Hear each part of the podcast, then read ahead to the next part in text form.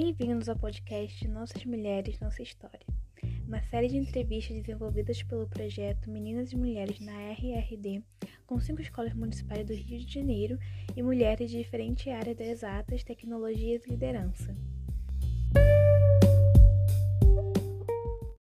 Neste episódio, contamos com a participação de Rafaela Faustino, Rafaela Lima, Sara Franco, aluna da Escola Municipal Acre, Luciana Dias, professora orientadora das meninas no projeto Meninas e Mulheres na RRD, Viviane de Piaçu, coordenadora do projeto, e Márcia Luchese, física. É, olá, boa tarde. Boa tarde, Márcia. É um prazer ter você aqui. É, eu sou Luciana, sou professora na Escola Acre já há 10 anos. É, é, trabalho com essas meninas lindas aqui, são, são minhas alunas da 1901, alunas do nono ano, excelentes alunas. Tenho muito orgulho de ser professora delas. Então hoje a Sara começa a fazer as perguntas para você, Márcia. Foi é um prazer te receber aqui com a gente, tá? Olha, eu fiquei muito feliz com o convite da Viviane, né? Eu me prontifiquei prontamente. Então, uh, muito obrigada pelo convite. Fico muito feliz em conhecer essas meninas, né? Desse outro projeto, essa prof também. Acho que esses projetos são demais, assim. Eu acho que é isso que nos uh, leva adiante para continuar uh, pensando que esse país vai dar certo. Esse projeto, eu acho que leva esse país para frente, assim, né? E podem fazer as perguntas. E eu vou te dizer uma coisa, Luciana, para mim é a primeira entrevista online. Eu nunca fiz uma entrevista online, então vocês já estão um passo à frente comigo. É. Bom, mas vai dar tudo certo. A gente vai começar te perguntando como foi a questão da sua família e o interesse pela profissão que você teve. Você ah. já. Alguma mulher da sua família, ou cientista, ou famosa, celebridade, te inspirou a seguir na carreira da. na sua carreira, na carreira da física? Uhum. É sim, da minha família. Então, uh, a minha família a princípio esperava que eu fosse fazer medicina, né? E aí eu resolvi fazer física. E aí física é um curso que para quem é mais antigo é difícil de compreender o que, que é um curso de física. Eles só entendiam que não era educação física, né? Então, física a gente tem na escola, mas os mais antigos não tinham essa, assim, faziam até quinta série, né? O pessoal mais antigo, e, e aí não tinha muito bem a ideia do que, que era um curso de física eu nunca tive uh, alguém que dissesse não, isso não é para ti, ou porque eu acho que a minha família sempre foi muito tranquila em relação às, às carreiras, né? Eu venho de uma família, tanto por parte de pai quanto por parte de mãe, eu acho que de mulheres muito fortes e muito decididas, né? Que construíram não carreiras científicas como a que eu fiz, eu fui a primeira doutora da família, mas as, algumas tias já tinham graduação, muito ligada à área do ensino, né? Porque era o curso que a gente dizia, curso normal, né? Então elas faziam o segundo, que seria o segundo grau, que era para ser professora e depois seguiam na carreira mais para ser professora, né? Então faziam graduação em matemática e português, enfim mas para as áreas uh, mais de ensino mesmo, né? Então, tenho várias professoras de escolas na, na região da onde eu nasci, e algumas tias seguiram para fazer mestrado, e se vocês escutam tias, né? Poucos tios, né? Os tios não tinham essa carreira tão de estudo mais propriamente, né? Ah, mas sempre tive o apoio e, e, sempre senti muito orgulho assim da minha família em relação a eu seguir essa carreira e seguir fazendo, né? Então, a mestrado, doutorado, a minha pós-graduação. Quando eu estava no meio do doutorado, eu me casei. E o meu marido também fez né, o doutorado em física. E essa questão é um pouco import é importante eu destacar, porque muito, eu acho que do sucesso do meu casamento vem da compreensão de que eu tenho uma profissão, de que eu sou professora, que eu sou física, que eu sou formada, que eu também tenho que ter o meu espaço de trabalho. Então, agora, por exemplo, enquanto eu estou aqui uh, sendo entrevistada, né, por vocês, ele está uh, dando atenção para as crianças para que elas não entram e saiam aqui da, do escritório onde eu estou. Isso é muito importante quando a gente decide uma profissão e decide a vida pessoal é que elas tenham que se completar, né? A gente não tem que abrir mão de uma coisa em prol da outra, porque sempre vai ficar faltando alguma coisa. Isso é a minha opinião, né? Então, do ponto de vista pessoal, eu estou feliz, né, com meu casamento, com os meus filhos, porque eu tenho o apoio desse, né, desse companheiro em relação ao meu profissional, a minha vida profissional. Então, acho que é um pouco isso, assim, da minha declaração. E, e quanto a fazer física, eh, eu estava lembrando, o meu pai é eletricista e sempre gostou muito da sua profissão de eletricista. Então, acho que um pouco dessa coisa de exatas e de mexer em coisas vem dessa característica do meu pai. Professoras de escola também, eu sempre gostei mais da área de exatas, mas nunca me dei mal nas humanas, assim, eu sempre gostei. Então, acho que foi uma conjunção assim de fatores que acabou me levando a fazer o curso de física e mas muito ligado à pesquisa assim sempre gostei de pesquisar de investigar e de aprender mais então era uma oportunidade você disse que descobriu que queria fazer física no cursinho né fazendo como professor a senhora tinha dito né e a senhora acha que foi ali mesmo que você descobriu que queria fazer aquela área, que queria seguir aquela carreira? Pois é.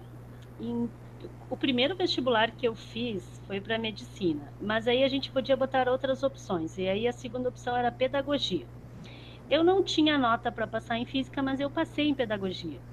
Só que eu pensei, ah, eu não quero ser pedagoga. Eu botei porque eu tinha que pôr uma segunda opção. Não sei se eu tivesse feito pedagogia, se não seria uma carreira parecida, assim, né? De fazer pós-graduação, porque isso era uma coisa que eu sempre quis.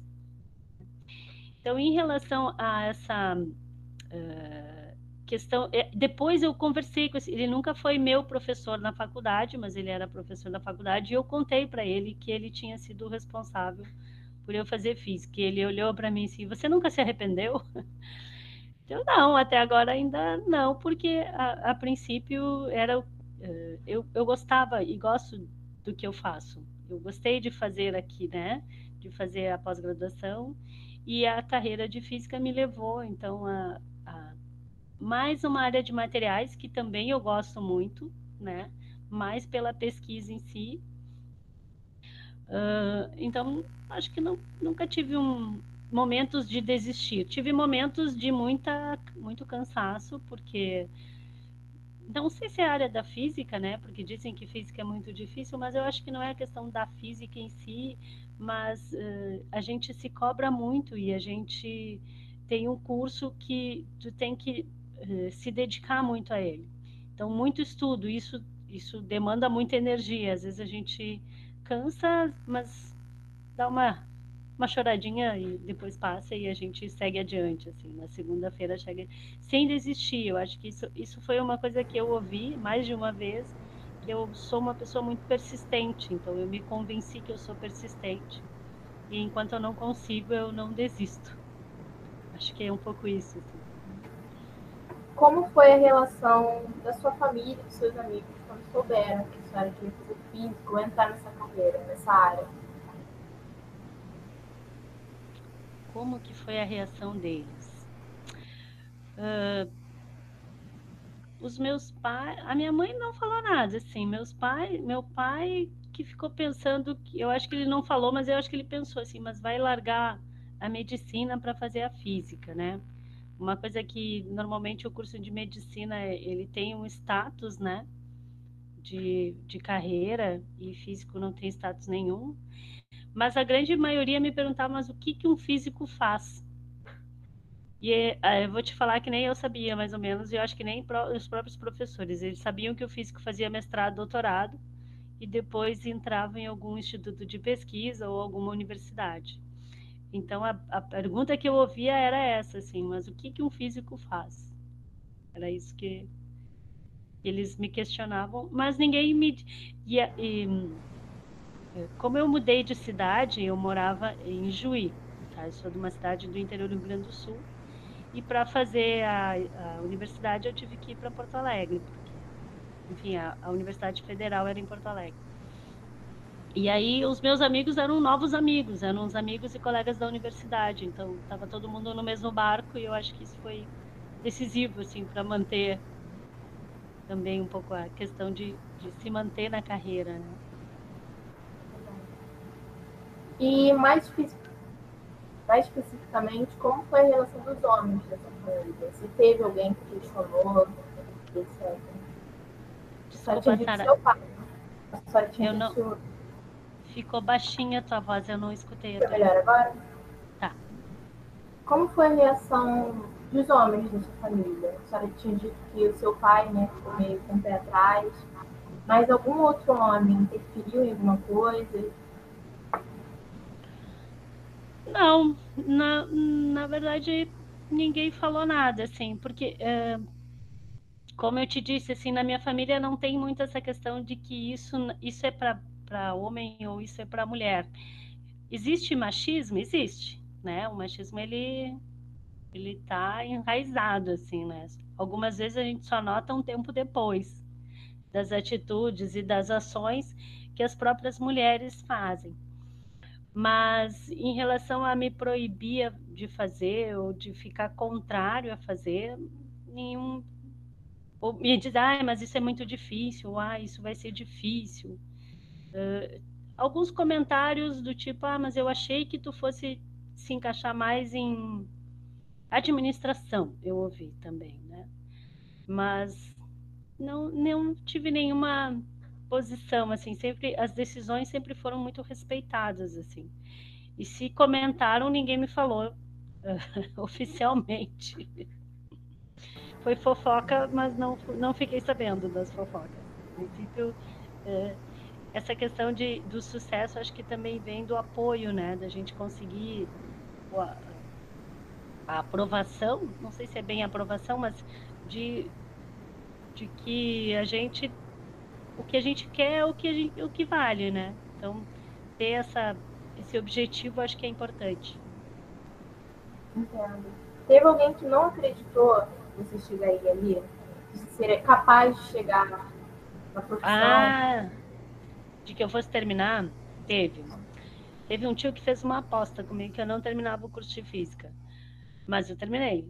um pouco mais de não foram os quatro anos, conforme o curso é de quatro anos, mas eu concluí o curso de física e aí.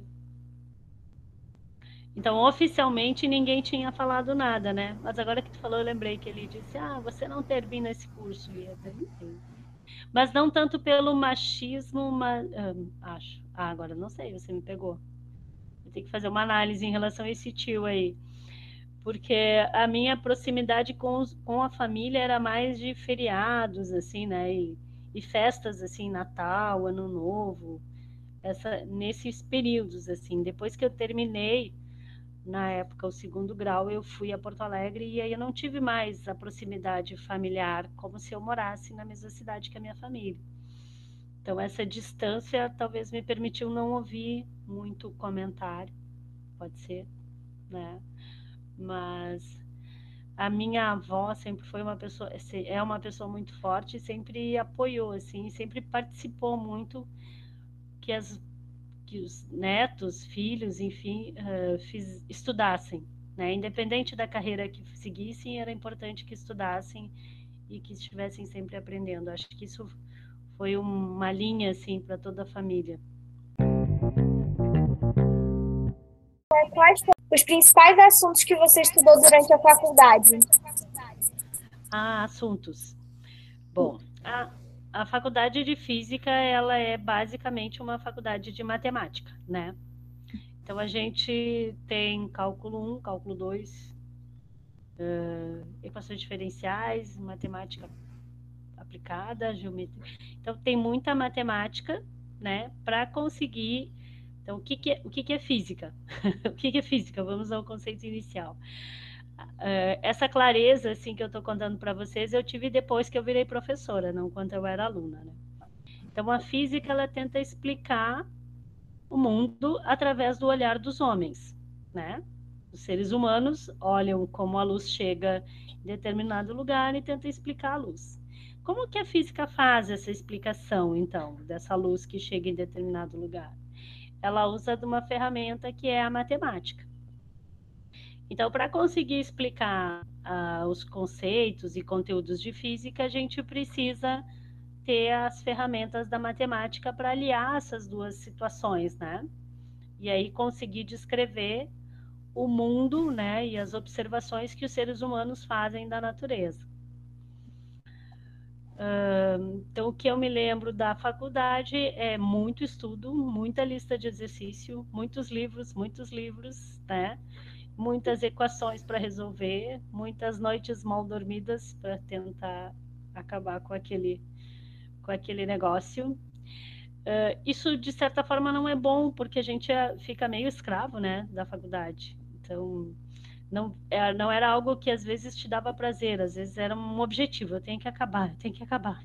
Isso aqui está me consumindo, eu não vejo a hora de entrar em férias. Acho que às vezes na escola a gente pensa um pouco assim também, né? Quando que é o uhum. final de semana? Ah, já é sexta. Ai, lá vem aquela prof de novo. A prof não está ouvindo, tá? Mas às vezes a gente, em vez de levar a coisa como uma coisa boa, às vezes a gente quer meio que se livrar. Assim. Então, a minha faculdade de física me ensinou que eu tenho que estudar muito, que eu tenho que procurar muito e tentar resolver problemas, né? E que isso depende de mim, não vai cair do céu essa fórmula mágica. Né? Então, isso é o que eu mais lembro uh, do ponto de vista acadêmico da faculdade como eu decidi fazer, uh, durante a minha graduação, eu também fiz iniciação científica, e aí vocês devem ter umas meninas da faculdade que trabalham com vocês, né? Uh, a iniciação científica eu já comecei a fazer atividades que depois eu fiz no mestrado e no doutorado. Isso para mim foi bom, porque de certa forma eu estava vendo aquilo que eu estava estudando na prática, que é o que a gente busca às vezes, né? Então, algumas, alguns experimentos, algumas atividades eu já tinha começado a fazer durante a minha graduação. E aí foi mais natural o caminho da pós-graduação, do mestrado e doutorado, seguir pesquisando aquilo que eu já tinha começado.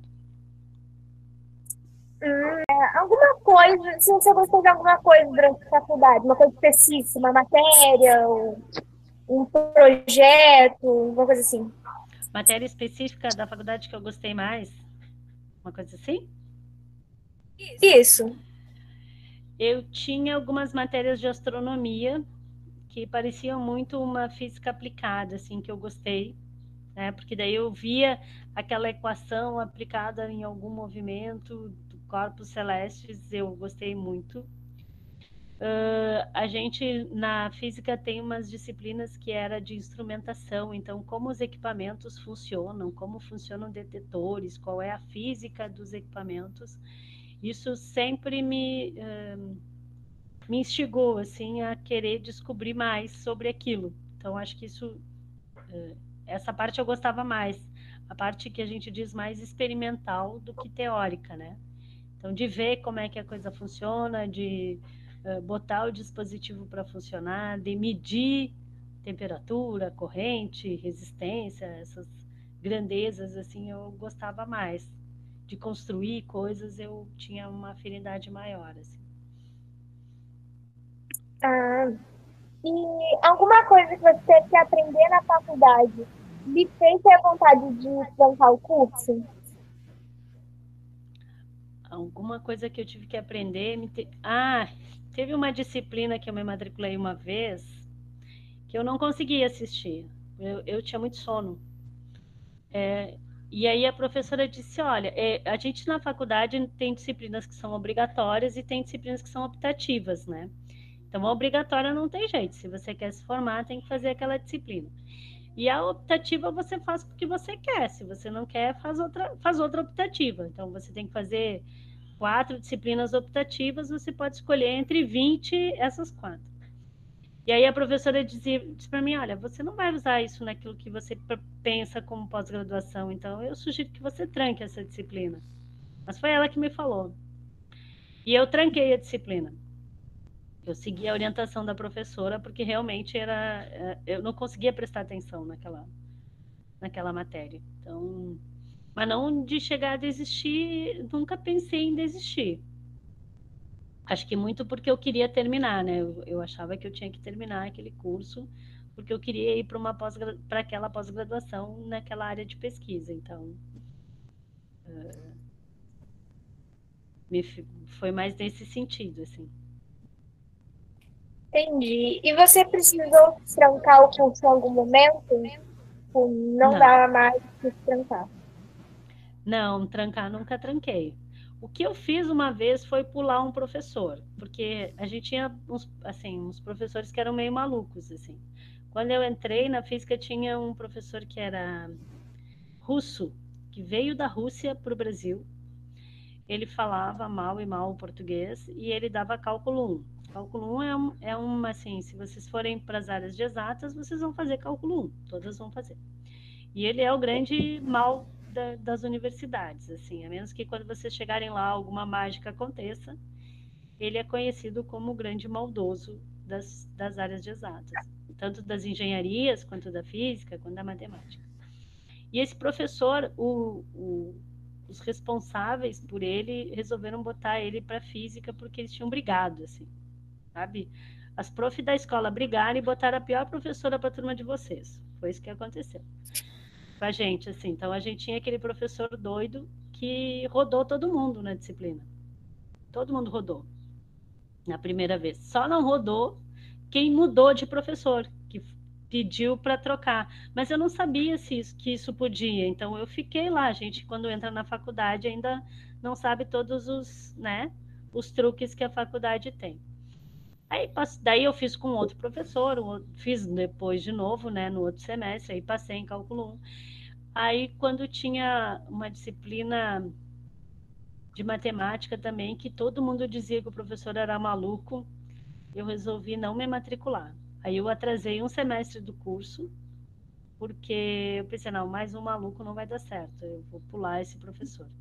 A, a fama dele é que ele, eh, tu tinha que grampear o trabalho exatamente no lugar que ele mandou, assim, se você não fizesse isso, ele descontava pontos do teu trabalho. E para mim isso era loucura, assim, não dá, né? Parece que ele era um bom professor. Depois eu, eu acho que hoje eu me arrependo de não ter tentado, pelo menos, né, assistir algumas aulas com ele. Mas ele era maluco, então eu, eu resolvi pular e realmente atrasou, porque na faculdade, se você tranca uma, depois ela vem só no outro semestre. E aí eu, eu atrasei a minha formatura em função dessa cadeira que eu não peguei. Depois não consegui matrícula com outros, enfim. Mas foi, foi acho que foi a única coisa que eu fiz, assim, para não pegar o professor maluco. Hum, entendi. Como, falta, é, como a falta de representatividade feminina na sua profissão impactou ao longo da sua formação? falta da. Então. Eu tive muitas professoras no Instituto de Física. Por mais que tinha professor, é, a maioria era homem, né? É homem até hoje. Mas eu tive muitas professoras. E todos eram tratados da mesma forma. Né? a gente acabava que não, não dava muita, muito ouvido assim dessa questão do,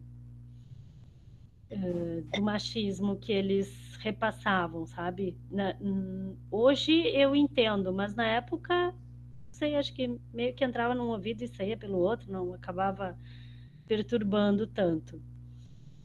Hoje, inclusive, colegas minhas de faculdades faziam um projeto na própria faculdade a respeito desse machismo que, que acontece, né? Que isso não é coisa de mulher, ela botou essa blusa só para tirar uma nota boa, ela está conquistando o professor. Uh, talvez se a gente tivesse mais mulheres ingressantes, na, hoje já não é mais dessa forma, mas na época uh, essas observações não seriam tão contundentes, assim, então não apareceriam tanto, né? A representatividade seria maior, as mulheres estariam em maior número, então talvez não falassem tanto, né, em relação a isso. Mas a física, é, a gente montava muito grupo de estudo, e esses grupos eram com colegas, e eu nunca tive problema com os meus colegas de faculdade. Sempre, sempre foram, sempre fomos muito solidários, assim. Teve uma vez que aconteceu um caso na pós-graduação, mas não foi comigo, foi com uma outra menina, e aí foi bem sério mesmo, mas o próprio, próprio própria coordenação né, do, do, do curso resolveu o problema, que tinha, a gente tinha salas de pós-graduação. E essas salas, elas, a maioria das pessoas da sala eram homens, né? E a sala, uma sala X, lá agora não me lembro o número, eh, só tinha meninos e eles não queriam que a menina entrasse. Então, o que, que eles fizeram? Eles botaram a sala. Quem decidia quem entrava onde era a coordenação, era onde tinha a mesa livre. E eles tiraram a mesa da menina e botaram para a rua. Ali foi uma questão é, bem séria, bem séria mesmo. Mas não foi exatamente comigo, ela era mais estava é, mais avançada no curso, né? E aí foi um, um movimento dentro da universidade, dentro do Instituto de Física, em função daquela postura daquelas, daqueles rapazes, né? Daqueles idiotas, na verdade. Então foi uma coisa bem séria. Punição? Não, claro que não, né? Eles ajeitaram para que eles fossem para outra sala, ou ela fosse para outra sala, enfim. Não, ninguém, ninguém era punido sobre isso. Então, eu acho que essas, uh, esse movimento que, que, a gente não pode dizer que isso, isso veio, né? Isso foi conquistado. Então, as regras que homens e mulheres são iguais são conquistas, né? Não, ninguém acordou e disse, ah, eu vou dizer que todo mundo é igual, todo mundo pode votar, todo mundo tem os mesmos direitos, a representatividade é importante. Não, isso é uma conquista. E aí essa conquista vem e, e, proporciona que se mude essa mentalidade. Então hoje esse menino seria punido, realmente. Teria alguma, eu espero, né? Teria alguma punição. Mas a princípio a universidade botava para baixo do pano. Não, não vamos criar polêmica, né? Vamos resolver isso. De que não aconteceu. É, tinha, tinha outras questões também, que as salas, tinha uma sala que tinha fotos de mulheres nuas, assim, aquelas antigas revistas. Porque a sala era, era frequentada somente por homens. Então, eles achavam que podiam decorar a sala do jeito que fosse. E aí tem uma colega que também trabalha nos projetos, que disse: Não, eu vou entrar nessa sala e vocês vão tirar isso aí das paredes, que é um absurdo, né? Uma, um local de trabalho ter isso exposto. E aí eles tiraram, enfim, organizaram a sala e, e ela u, utilizou da sala da forma adequada, né? Que é uma, é uma questão profissional até, né? Tu pode até botar fotos que vocês e quantas mulheres tinha na sua, na sua faculdade, da turma, no caso, no corpo docente da faculdade na pós-graduação? Quantas mulheres? Pá. Não sei te dizer. Média, assim. Se eu for, te, se eu for contar, eu posso dizer, acho que era. Ai. A minha orientadora era mulher na, mas foi eu fui a primeira aluna dela porque ela recém tinha terminado o doutorado e tinha sido incorporada no corpo docente da universidade. Uh, mas eu não sei te dizer assim em proporção 20%, 30% do corpo docente talvez fosse feminino. Vou ficar devendo essa resposta. Aí, porque tinha, eu via muitas mulheres, mas ele, os homens eram uma quantidade, assim, né? Porque também eu acho que essa questão da proximidade faz com que a gente converse mais. Então, às vezes, tu enxerga a mulher porque tu procurou alguém, né? Que esteja mais parecido, mais próximo. Mas eu não sei te dizer, Rafaela, quantos por cento eram mulheres na, no curso de física. Tudo bem. Docente. E durante seus estudos você ouviu piadas ou insinuações que era menos capaz de ser mulher? Ah, eu contei na live, né? A gente estava fazendo uma aula de eletrônica. Eletrônica é montar aqueles circuitinhos, sabe? Uh... A gente teve uma. Isso, era mais ou menos. Então a gente tinha que montar o circuito, medir, fazer algumas medidas e o nosso circuito não funcionava, a gente não conseguia tirar a medida porque ele não estava funcionando. E o professor disse que mulher não servia para aquilo, que mulher só servia para soldar circuito. É, na Indonésia. E aí a gente ficou muito indignada, porque, e na verdade o problema era a placa que ele, tava, que ele tinha nos passado que que estava com problema, não era nosso circuito que estava com problema. Então, ah, sim. Essa foi, esse foi um dos comentários. E outros comentários que, que a gente acabava escutando, mas que na época não parecia incomodar, né? escutava em relação a gente, eu tinha uma colega que se vestia muito bem, assim, usava salto alto, né? Usava maquiagem, que não é muito o perfil da, da, das pessoas que vão para física. O físico já é mais despojado, eu diria, né? E aí as pessoas ah, ela veio com essa roupa só porque hoje tem prova, porque ela quer conquistar o professor. Mas era muito mais em relação a essa colega, né, que, que, eu, que me incomodava, né, os comentários em relação a ela, do que comigo, assim, não não cheguei a, a ouvir diretamente comentários, tirando esse, né, do professor Márcia, Oi. Quando, quando foi que você fez o período da sua faculdade? Eu estou anotando as suas, as suas histórias, porque assim, é, são coisas assim chocantes.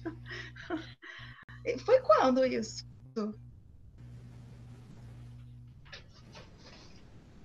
Deu uma cortada. Quando você, quando você estudou? Quando foi o seu período da faculdade? Eu entrei em 98. 98?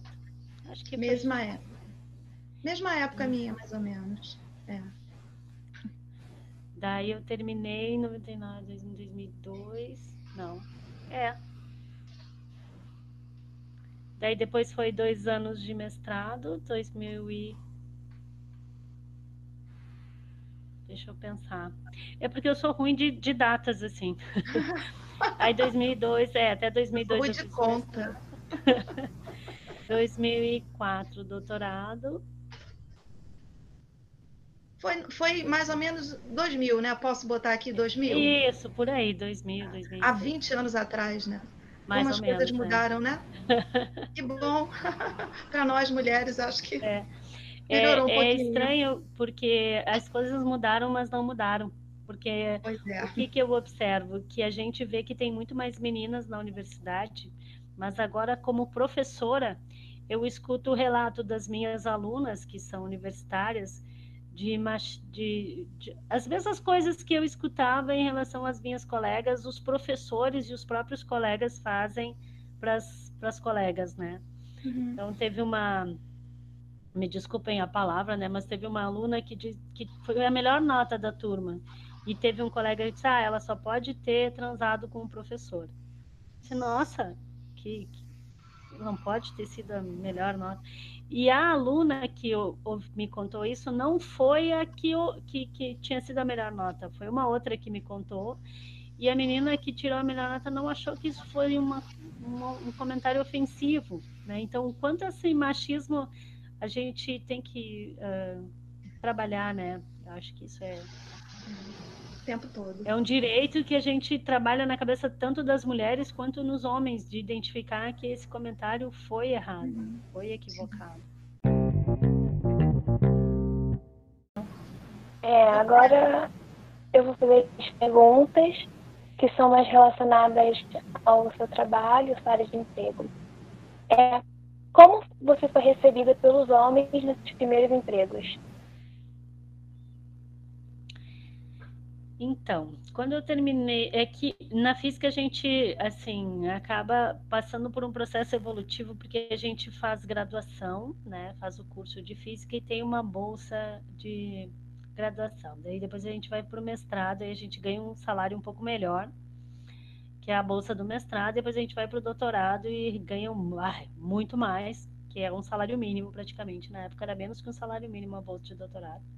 Mas era um bom salário, assim, né? Porque se você saiu de nada para alguma coisa, já era alguma coisa. Como eu queria seguir a carreira uh, científica, eu sempre permaneci na academia, eu nunca fui para a indústria. Até porque a formação do, do, do, físico não acaba que não consegue se colocar em indústrias, né, na época.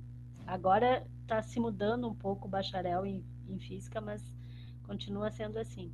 E na academia, por mais que tenha o machismo, não, o que conta mesmo é o teu currículo. Né? Então, o quanto você publicou, o quanto você produziu em termos de ciência, que é o que pontua na, nessa área acadêmica.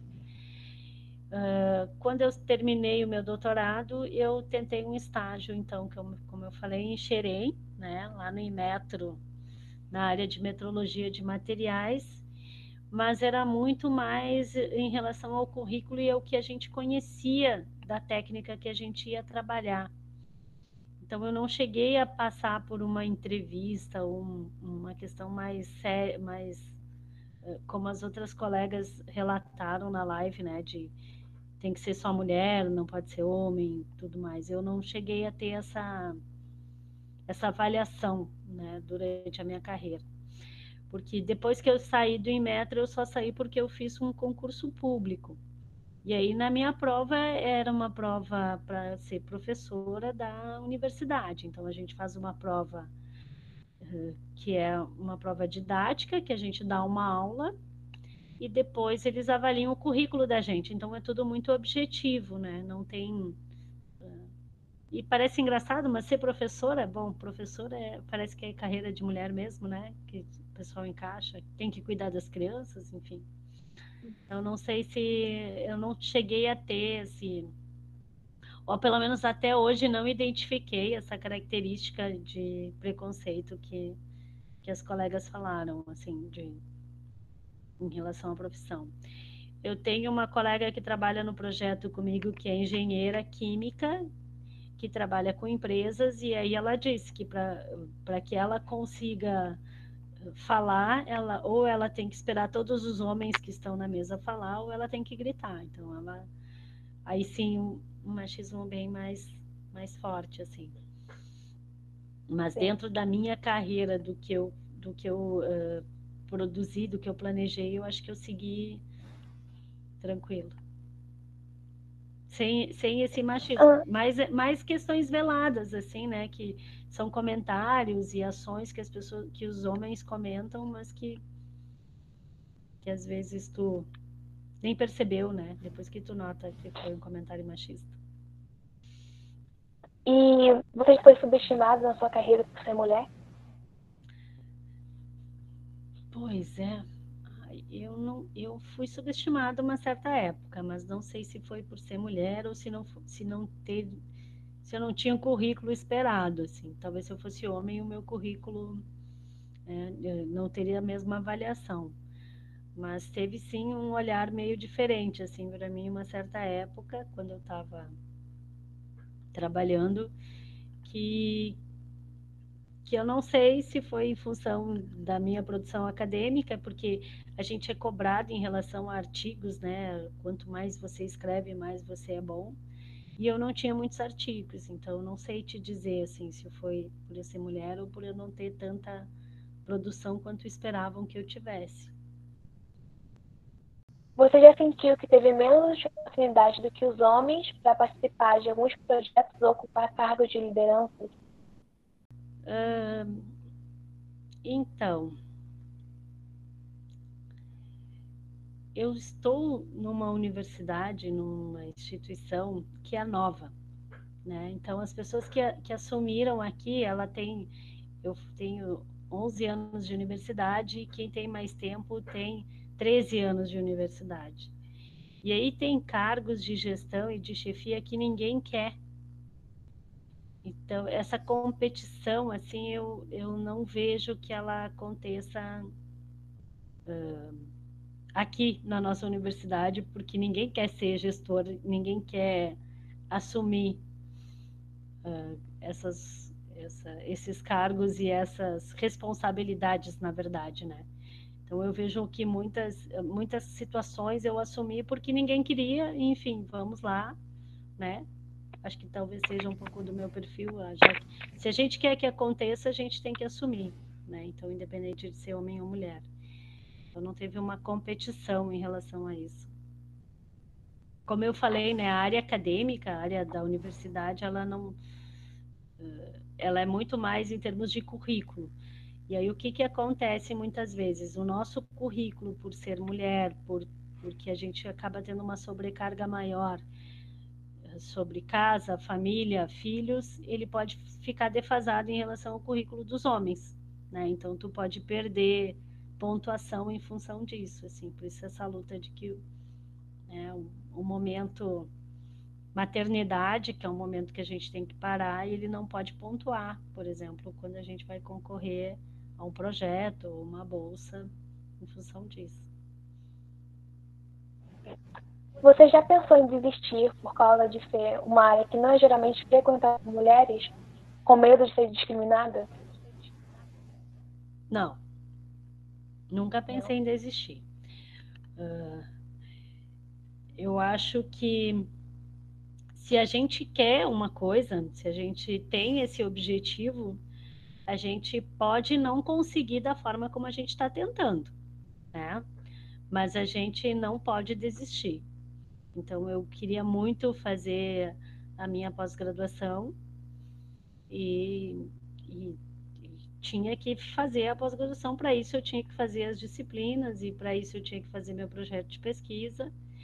Depois, eu queria muito o emprego, né? Então, uh, em função das dificuldades de ter que fazer concurso, tem que estudar e tem que trabalhar e tem que fazer a prova e tem que se deslocar para fazer a prova.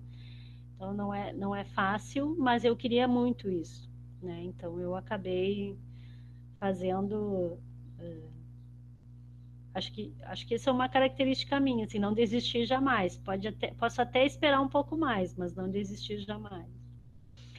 Uh, o primeiro concurso que eu fiz foi em Seropédica. Vocês conhecem Seropédica? Eles moram no Rio. Eu ouvi falar.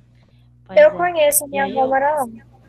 É, eu eu trabalhava em Xerém, mas eu morava no Rio, no, em, dividia apartamento com uma outra colega. E aí eu tinha que pegar um ônibus na Central do Brasil até Seropédica. E eu não conhecia nada, assim, mas eu queria fazer o concurso e eu, né? Foi muito diferente para mim essa realidade de ter que botar a mochila, ir até lá e, ir nessa cidade que eu não conhecia, né? Sozinha, porque afinal de contas eu estava sozinha praticamente, né, no Rio de Janeiro, tinha os amigos e tudo, mas estava sozinha. E, e aí achar um lugar e conhecer a universidade, pegar o, né, o transporte para ir até lá, fazer a prova. Então for, foram situações uh, que eu que eu fui porque eu queria muito, assim, né? Precisa, queria muito um emprego, queria muita estabilidade, queria né? Poder ter um salário no final do mês, isso é importante, né? E aí eu acabei não sendo aprovada nesse concurso porque quem foi aprovado tinha um currículo de novo, né? Melhor que o meu, e aí eles faziam uma equivalência lá de currículo meio doida que eu, que eu acabei sendo desclassificada. Mas eu acho que foi assim, foi foi o meu grande objetivo, né? Aí depois, claro, depois eu fiz o concurso aqui, e a gente vai adquirindo experiência em concursos e, e tinha vaga, enfim. Mas nunca desisti do que eu queria, não. Ah, sentiu intimidada por algum homem ou até mesmo uma mulher? Sim. Uh, já me senti muito incomodada por um colega de trabalho eh, durante uma reunião. Mas é, sabe que eu nem me lembro exatamente o que, que aconteceu, mas foi, foi, foi uma questão crucial, assim, ele foi muito inconveniente, muito inconveniente, mas ele era um problema geral para várias pessoas, assim, para outros uhum. colegas professores, para alunos, assim, então uh, me lembro o que, que aconteceu, a história eu não me lembro exatamente, para falar a verdade. Eu acho que minha memória seletiva resolveu guardar coisas boas e tirar coisas ruins. Mas teve uma reunião. E aí, quando eu entrei no estacionamento, eu tive que usar assim, a sanidade mesmo, porque a minha vontade era jogar meu carro por cima do carro dele. Mas eu não sei, sabe que eu não me lembro por que, que eu quis fazer isso. Depois ele continuou me cumprimentando, e enfim, até hoje eu converso com ele. Ele foi morar em outra cidade, para outra universidade. Não é mais professor daqui. Mas foi, eh, foi muito, muito ruim, assim, muito ruim a relação realmente desgastante, mas eu acho que ele tem problemas, né? Porque eu continuo aqui e sou amiga de muitas pessoas, ele não. então, se a gente for pesar, acho que ele que era o problemático. Sim. E você já sofreu algum tipo de assédio no trabalho? Assédio. Sim. Uh, já, mas não. Um, mas não dei muita bola, assim, né? Não foi um. Como é que eu vou dizer? Eu estava entrando na sala, ouvi o comentário e saí. Né? Então, acho que. E depois o meu ouvido não escutou mais assédio nenhum, então não sei se, se permaneceu, assim, mas já, já ouvi sim. Ah, você já sofreu interrupting? Que é quando o homem te interrompe quando está falando algo, algum projeto, já sofreu com isso?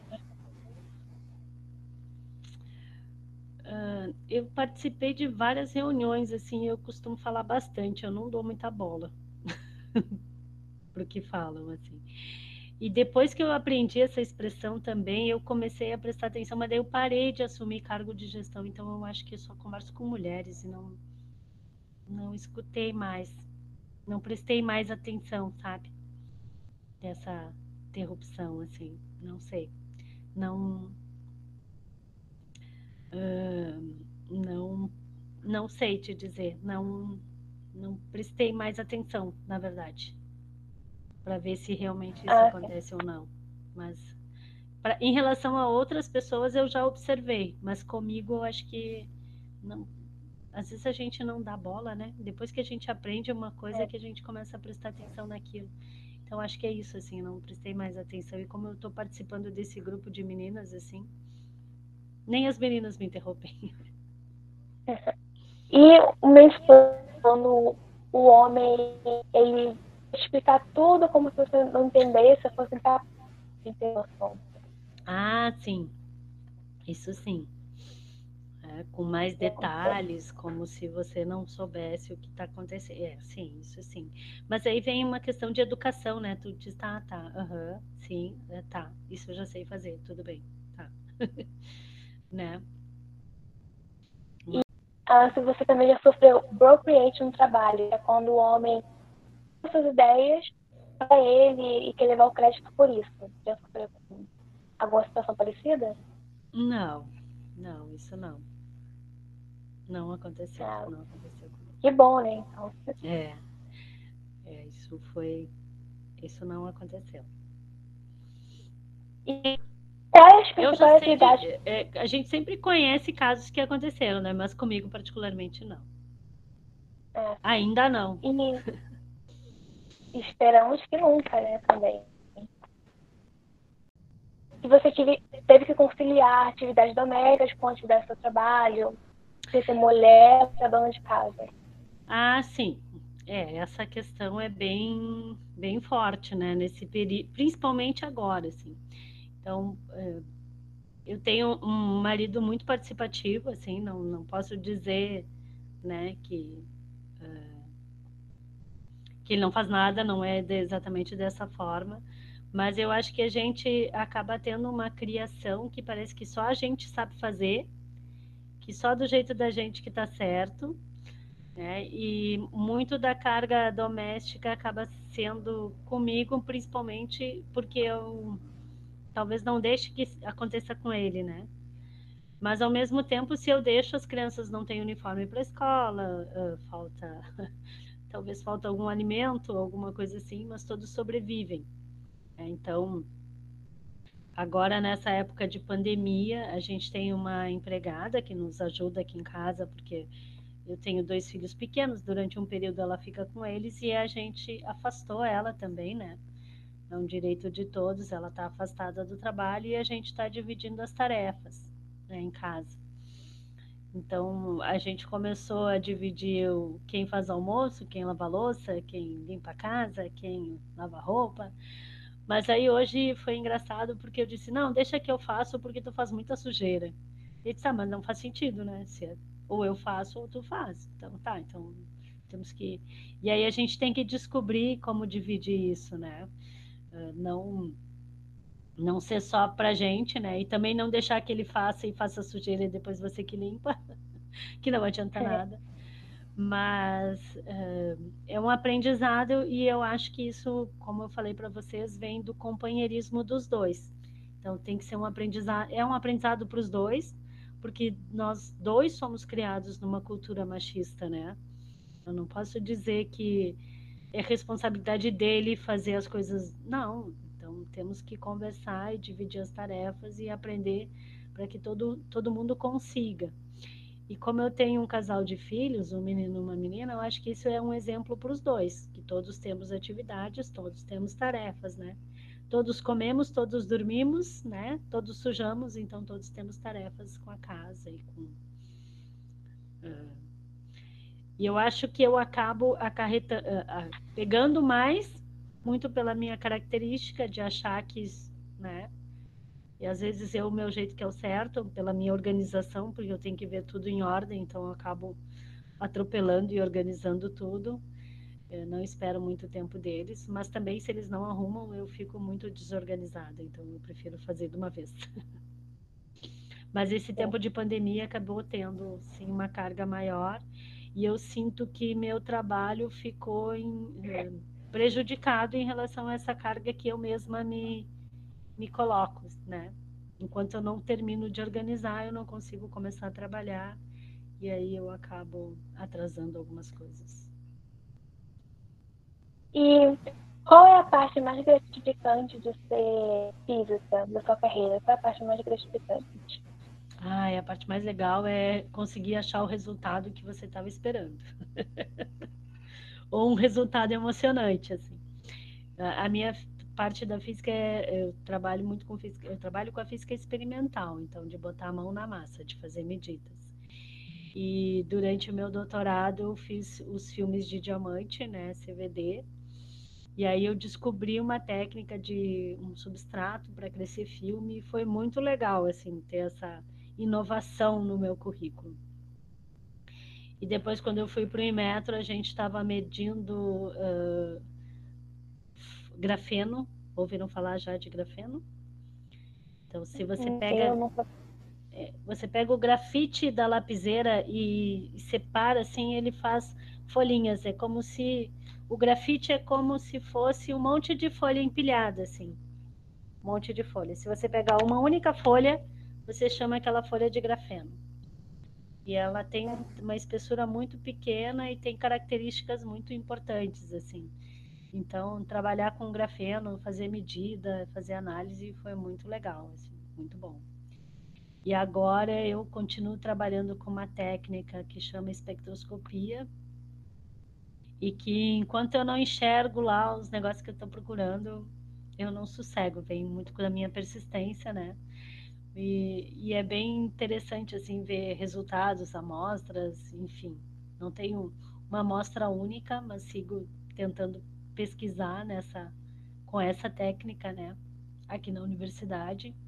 Mas aí agora a gente tem que dividir o tempo com várias ações, né? Então não só com a pesquisa, mas com o ensino também.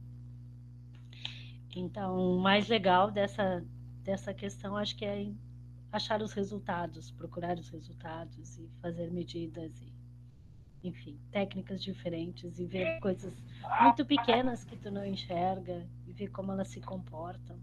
Acho que isso que é o legal. Para o seu eu de 10 anos atrás. Para você de 10 anos atrás. Ai, para o meu eu. Nossa. Isso. Essa pergunta é bem complicada que, que eu diria? Dez anos atrás, deixa eu pensar. Ai, talvez 20 anos, pode ser? Dez. Porque há 10 anos atrás foi quando eu consegui estabilidade e eu consegui me organizar para ter filhos, que era uma coisa que eu queria muito também. ter mais. Há 10 anos atrás eu estava aprendendo a lidar com essa nova realidade e querendo fazer tudo ao mesmo tempo, assim. Vários projetos com vários alunos. Então, talvez eu diria que eu tinha que ter focado mais numa única ação e, e ter centralizado um pouco. Mas eu acho que a gente acaba aprendendo com aquilo que a gente vive, né? Vocês não são mais as mesmas de antes do projeto, eu não sou mais a mesma de antes do projeto. É, por quê? Porque eu amadureci, né? Se eu amadureci, esse projeto teve um resultado positivo. Então, há 10 anos atrás, eu posso falar mil coisas para a Márcia de 10 anos atrás que ela não. Talvez ela não escute porque ela não tem aquela, uh, aquele amadurecimento que ela tem hoje, né? Aquela característica que ela tem hoje. Então, acho que a gente não pode se culpar pelo que não fez, né? Mas ao mesmo tempo não pode desistir de fazer. Então vamos lá, vamos testar, vamos tentar e em frente. Bom, eu acho que é isso. Acho que ninguém me pergunta. Tem alguma pergunta?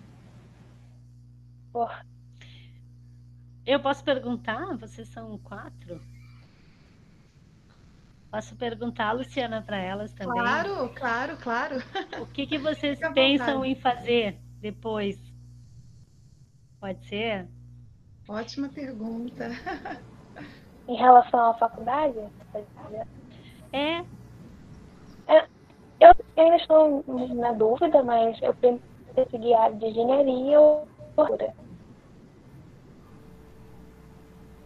Eu penso na área de direito e eu acho que biologia marinha. Eu quero ser militar da Marinha, mas eu pretendo fazer faculdade de psicologia. Ai, que legal.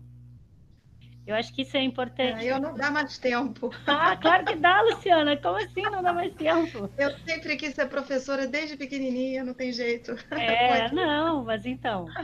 Aqui a gente tem um mestrado em ensino de ciências, dá para fazer mais uma pós, mil pós, né? Que professor faz mil pós-graduações. É verdade. Eu tenho uma colega que, que era minha colega em Xerém, lá no Imetro, e que eu descobri agora que ela fez medicina a Temida, ela é um pouco, ela acho que ela tem um pouco mais velha que eu. E agora ela é geriatra. Ela fez graduação, licença, ela fez acho que ela fez mestrado e doutorado na UFRJ. Foi para a Alemanha, morou na Alemanha, voltou da Alemanha, trabalhava, não sei o quê, virou professora e depois fez medicina. Eu disse, ai, mas que coisa séria. Então a gente nunca pode desistir, né? Verdade. E claro que vocês estão experimentando, vocês têm que testar o que vocês querem né? Experimentar o que querem ser e se não e se não estão felizes buscar outra coisa para fazer. Não precisa seguir escravo daquilo que né acho que a gente tem que buscar oportunidade. Acho que era isso meninas que eu vocês querem perguntar mais alguma coisa para Márcia? Não. É Márcia, acho que uma coisa a gente não. perguntou. Você já recebeu salário menor que salário que o salário dos homens na sua área não, pois é, eu tava. Uh, eu sempre segui a área acadêmica e isso é tabelado. É. Né? Então não, nunca recebi salário, era bolsa e depois da bolsa virou salário de professor. Sim. Então nunca tive essa diferença, nunca senti assim. E eu estava comentando com as meninas que eu, eu trabalho numa universidade que é, é nova. Então ninguém quer assumir cargo de gestão. porque é uma bucha, né? Aí, no final das contas, essa questão da gestão, da administração, a gente acaba pegando porque ninguém quer, né? Uhum. talvez isso seja um perfil feminino, né? Não, vamos lá resolver isso de uma vez. É. é Pegar o difícil, né? É, a gente é. resolve, né? É, pois né? é. é. Gaslighting, você já sofreu? É, quando o homem é, fica te dizendo que você não sabe fazer uma coisa, é, fica é. te importunando, dizendo que você não é adequada para aquele trabalho, para aquele serviço. Você já passou isso? É. Uh, não, me lembro, acho que não. De não, não, acho que não. Pelo contrário, até eu acho que até recebi incentivo assim de fazer algumas coisas que eu que, assim que eu tinha curiosidade e daí mais incentivo de, ah, então vamos lá, vamos mexer, coisa assim. Não nunca fui, nunca ouvi essa, essa questão, acho que não. Não me lembro, assim, ter me marcado sobre isso, não. Eu acho que também a área acadêmica permite isso, né? A área, a, a, as, as outras experiências, assim, da indústria e quando tu sai um pouco, eu acho que o pessoal acaba sendo mais incisivo com as mulheres, né? Por isso é. que eu acho que a gente tem que ter mais mulheres nessas áreas, para que elas, né, para que a gente se posicione eh, não não por gênero, mas por capacidade, né? Não é porque eu sou mulher que eu posso, não. Eu posso porque eu tenho competência para fazer isso. Não é porque é homem que pode, né? Nem sempre é força, né? Às vezes é técnica e habilidade. Olha, Márcia, é, eu te agradeço muito. É, assim, adorei a entrevista. Eu fiz várias anotações aqui e fiquei até com vontade de até de escrever um pouco sobre essa experiência que eu tive com essa entrevista, com as coisas que você contou. Algumas coisas assim são chocantes, né? Como que no ano 2000, né, é, rapazes numa sala de aula colocaram fotos de mulheres nuas, quer dizer, isso é uma coisa assim impensável, né? Parece que a gente está num filme sobre os anos 50, 60. Isso foi outro dia, né? Incrível. E assim, e uma coisa que me marcou muito nessa entrevista, nas coisas que você me disse, é você repetiu várias vezes que você não desiste, você não desiste. E eu achei isso muito bacana, me identifiquei com você, porque eu sou assim também, eu não desisto, sou muito persistente. E eu achei isso lindo, porque isso vindo de uma mulher, é, é, eu acho que é, é maior do que vindo de um homem, porque para eles é mais fácil, né? A sociedade se estrutura para que eles é, é, sigam carreiras, tenham oportunidades, especialmente na área de exatos, né?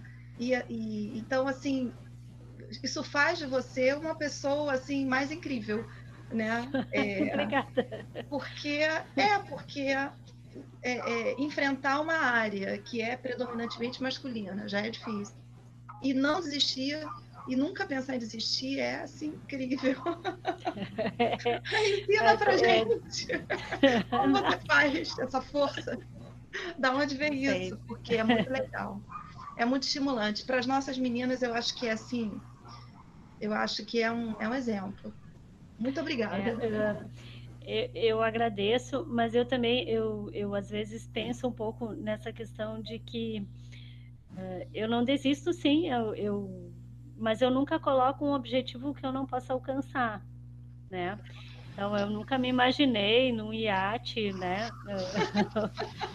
dona de, uma, de um império, né? Não era aí, nunca esse foi o meu objetivo de vida. E não sei se eu conseguiria sobreviver num lugar desses.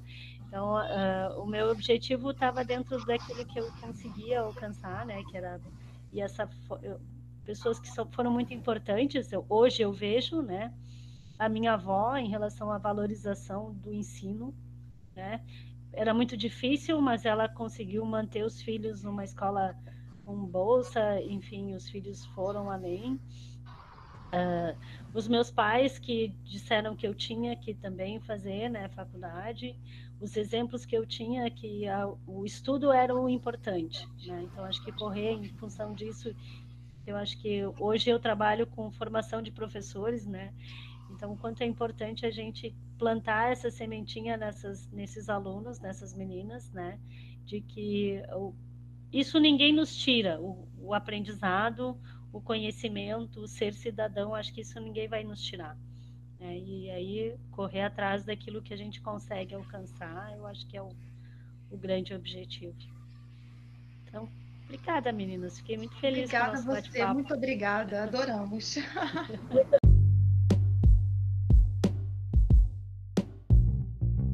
Chegamos ao final do podcast Nossas Mulheres, Nossa História, uma série de entrevistas desenvolvidas pelo projeto Meninas e Mulheres na RRD, com cinco escolas municipais do Rio de Janeiro e mulheres de diferentes áreas das exatas, tecnologias e liderança. Esperamos que tenham gostado e até a próxima!